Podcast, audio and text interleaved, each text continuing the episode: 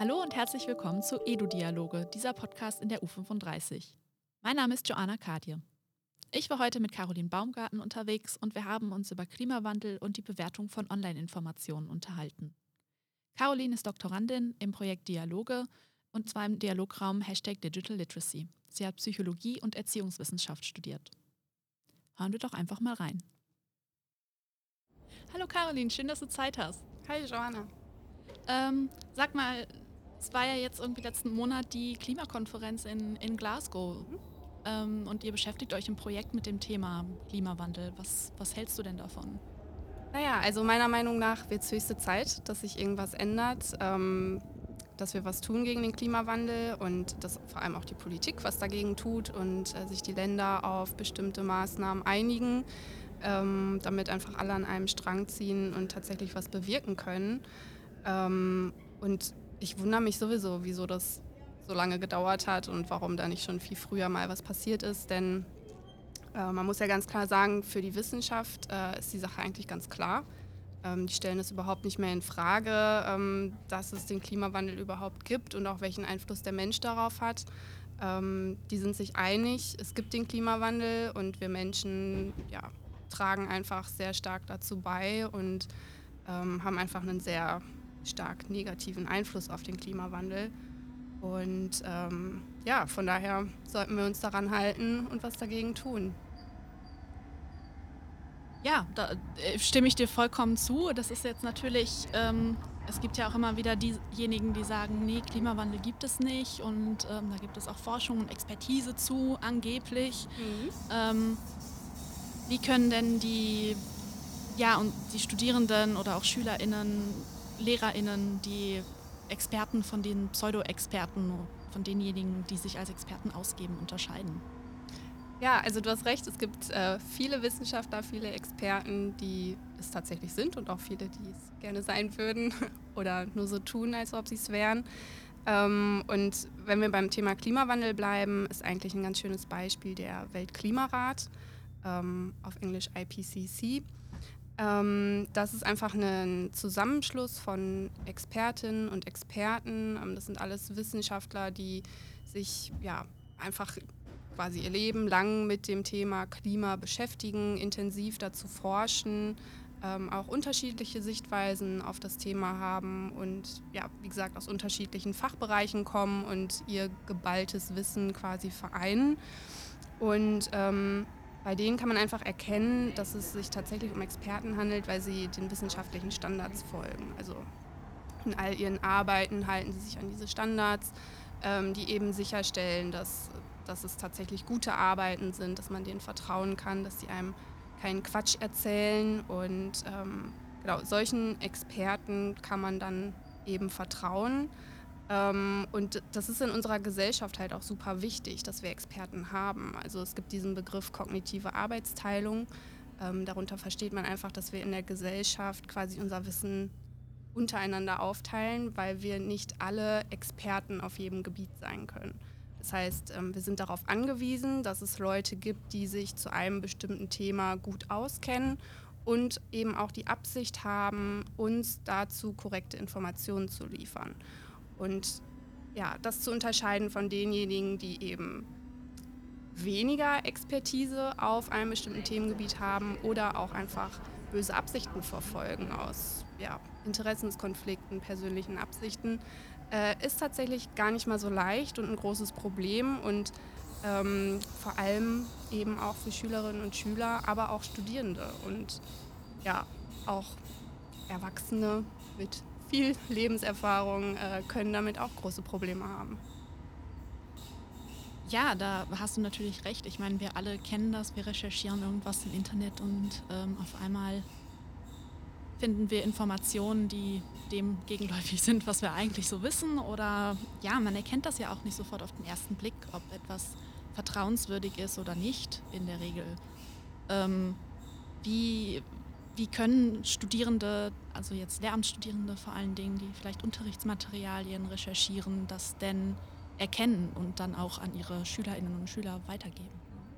Genau, also es gibt eigentlich eine ganz schöne Methode, ähm, die nennt sich Lateral Reading, also quasi laterales lesen, querlesen könnte man auch sagen.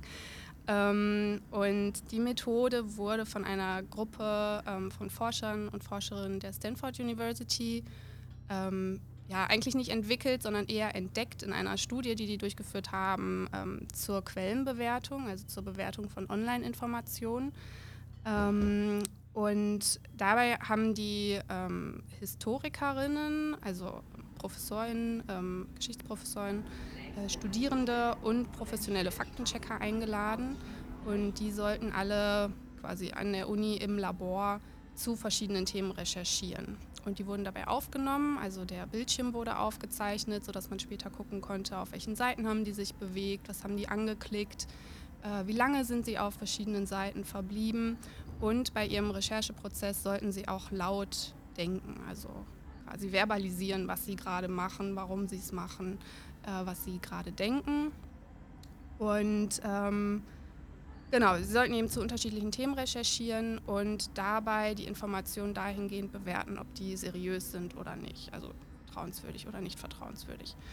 Und äh, ja, die Ergebnisse waren irgendwie ganz erstaunlich, weil sowohl die ähm, Professoren als auch die Studierenden sich eigentlich auf einem ähnlichen Level bewegt haben. Die haben sich nämlich ganz häufig von beispielsweise seriös wirkenden Logos oder ähm, ja, ganz schicken Internetseiten äh, so ein bisschen in die Irre führen lassen und ähm, haben sich davon blenden lassen und gedacht, okay, das sieht alles total top aus.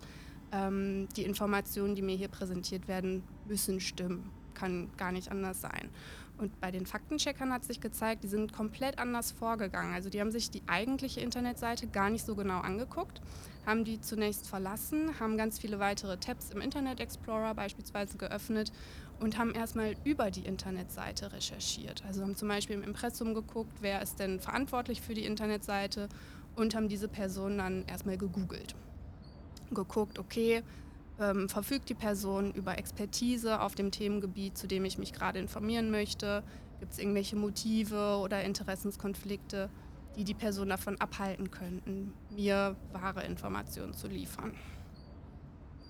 Genau, und das ist im Prinzip eigentlich dieses Vorgehen, die Methodik Lateral Reading, also die Seite verlassen und erstmal über die Seite recherchieren, bevor man sich überhaupt mit den Inhalten beschäftigt. Und ähm, ja, das, das ist nicht immer perfekt. Ähm, manchmal findet man auch einfach nicht viele Informationen über den Urheber, die Urheberin. Ähm, aber es ist eigentlich eine ganz schöne Methode, um sich in kurzer Zeit einfach einen Eindruck von der Internetseite, von der Quelle zu machen. Lateral Reading hört sich, hört sich spannend an. ja. Ähm, ja, aber äh, also du hast es jetzt ein bisschen erklärt. Gibt es dann auch weitere Informationen, wenn sich jetzt äh, Lehramtsstudierende dafür interessieren, wo sie dann also mehr Infos zum Lateral Reading finden können, vielleicht auch Programme, mit denen man das, das üben kann oder so? Auf jeden Fall. Also ähm, einfach bei Google Civic Online Reasoning eingeben, ähm, vielleicht noch Stanford University dazu und ähm, ja, man wird eigentlich direkt auf die Seite weitergeleitet. Ähm, es gibt da ein komplettes Programm, also die Gruppe hat tatsächlich ja, so ein komplettes Curriculum erstellt zu unterschiedlichen äh, Methoden. Also Lateral Reading ist nicht das Einzige. Es gibt natürlich auch noch weitere Methoden, wie man äh, Online-Informationen beurteilen kann.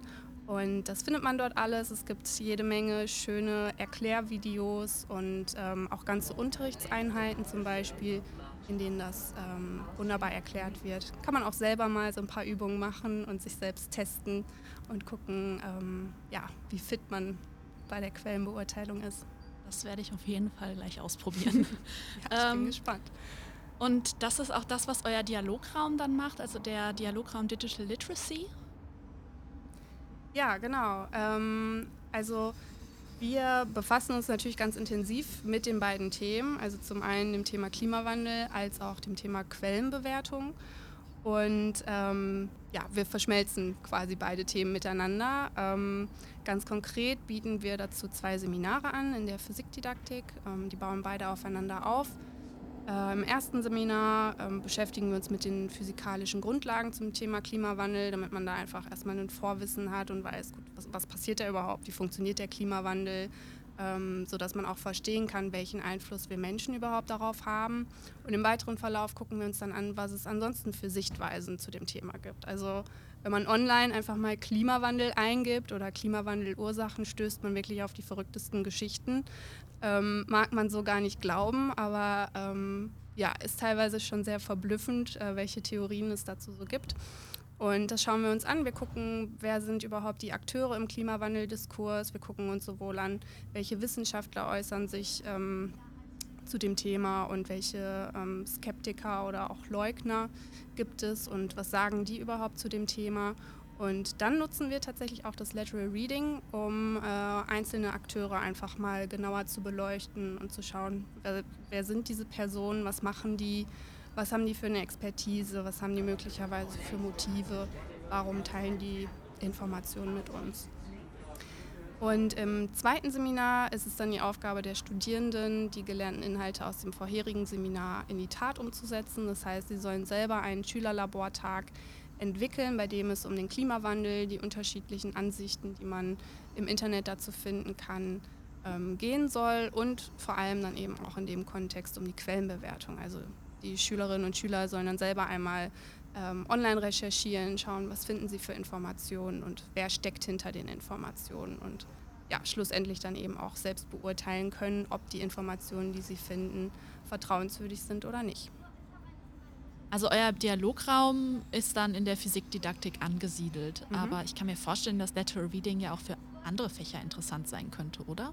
Ja, definitiv. Also wir arbeiten natürlich in unserem Dialograum mit der Physikdidaktik zusammen und ja, haben deswegen ähm, für uns das Thema Klimawandel ausgesucht, weil es einfach sehr spannend ist und viel hergibt in dem Bereich. Aber man kann das Lateral Reading eigentlich auf jedes Thema anwenden. Also immer dann, wenn wir uns online zu irgendeinem Thema informieren möchten, zu dem wir ähm, ja, noch kein großartiges Vorwissen haben, kann man das nutzen. Denn immer dann muss man eben schauen, gut, wem kann ich denn vertrauen, wer liefert mir verlässliche Informationen, weil ich selber eben nicht beurteilen kann, ob die Informationen stimmen oder nicht. Deswegen bin ich dabei einfach auf dieses ja, Vertrauenswürdigkeitsurteil angewiesen und dabei hilft mir das Lateral Reading. Also ja, wirklich passt zu jedem Thema, passt in jedes Unterrichtsfach und sollte meiner Meinung nach tatsächlich auch in der Schule ähm, ja, viel mehr Beachtung finden. Und wie gesagt, von den Themen her lässt es sich eigentlich in jedes Fach integrieren.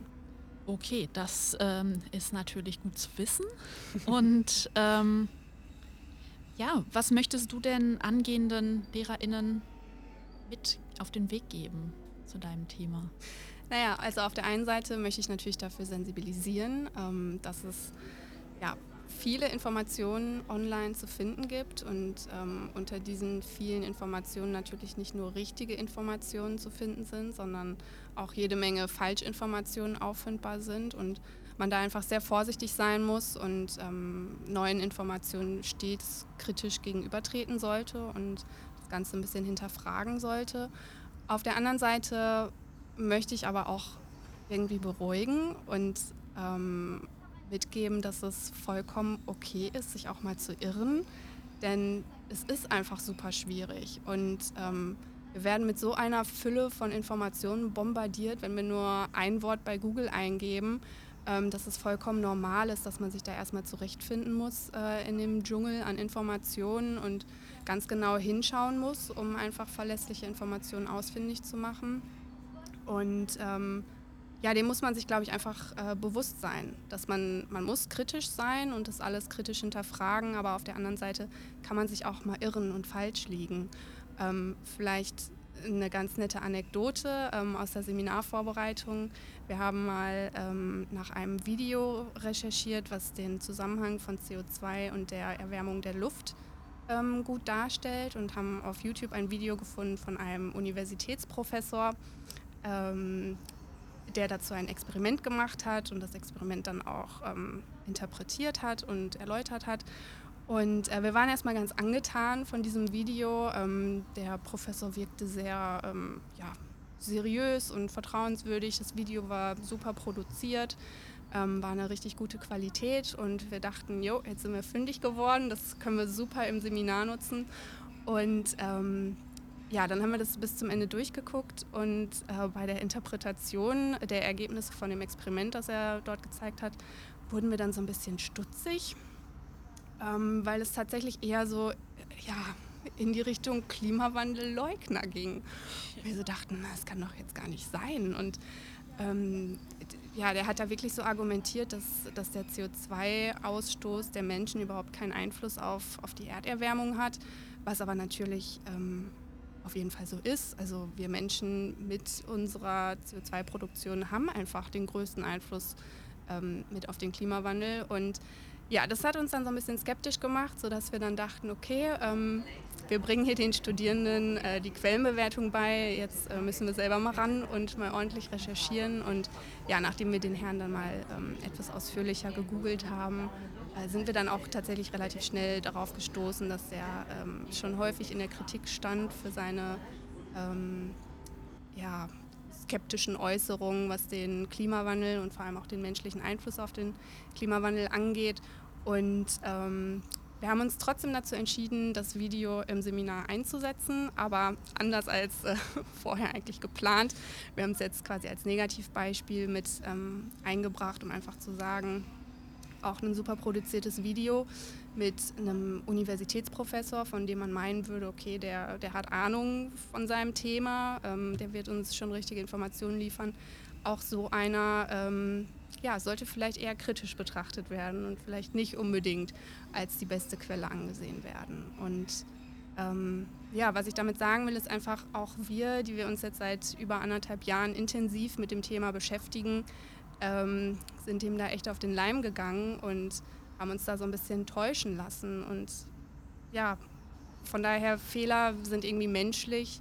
Ähm, man muss sich das einfach bewusst machen, dass es Falschinformationen gibt und dass man wachsam sein muss und ähm, alle Informationen, die man irgendwie rezipiert, ähm, ja, erstmal kritisch hinterfragen muss und ähm, ja, einfach sicher gehen muss, dass man verlässliche Informationen, vertrauenswürdige Informationen ausfindig macht.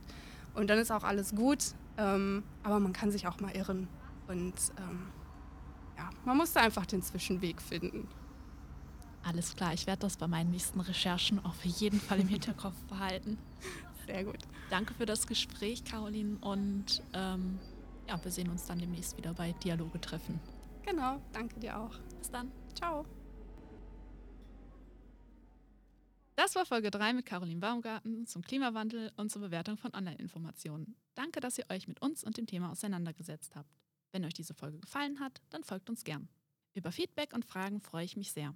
Ihr könnt uns über unsere Homepage www.pse.rupp.de/dialoge oder über Twitter at dialoge-pse erreichen. Oder ihr schreibt uns eine E-Mail an pse-dialoge-koordination.rupp.de. Bis zum nächsten Mal.